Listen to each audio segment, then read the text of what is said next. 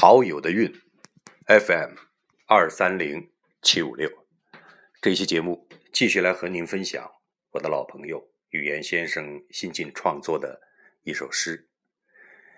这是我近来读到的最令我感动的一首诗。仰望星空，作者语言，绝不是模仿某人。仰望星空的历史，我比他更悠久。盆地的上空，云层厚重，星星，那些电压不足的路灯无法穿透雾霾，一如拯救古时的政府，他们徒劳的努力早已淤埋在市场的惊恐中。此时此刻。我站在盆地的中央，高高仰起头，像一个目中无人的装逼犯，脖子酸疼。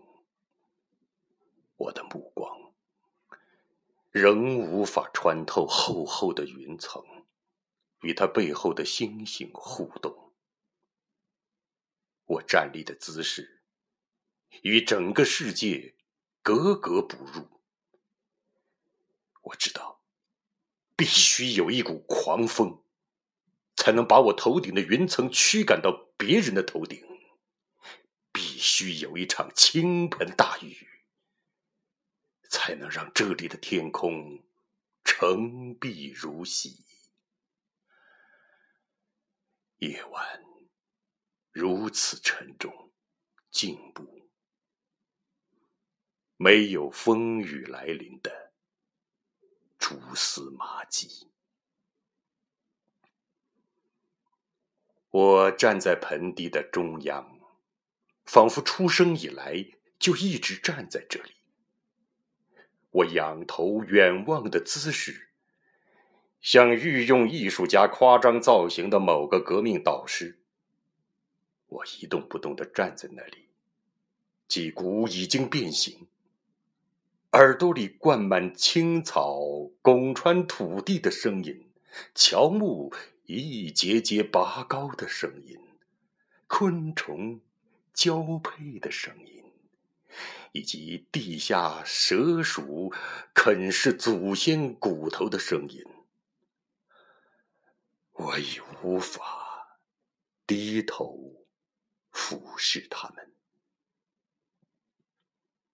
在盆地仰望星空，大多时候只望得见盆地边沿那些蜿蜒的山脊，山路上几盏昏暗的灯光，或几朵隐隐约约的鬼火。那些微弱光亮，让我数十年激情高昂，数十年。理想不衰退，数十年时间，自己不断折磨自己。好，这就是语言先生新近创作的《仰望星空》。我们早就不仰望星空了，因为看不见。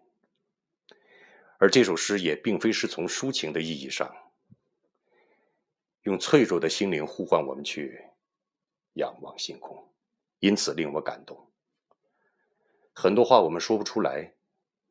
我想，同为盆地中人，我们不妨想一想，为什么我们不仰望星空，以及什么时候我们可以重新去仰望星空吧。好友的运，FM 二三零七五六，再见。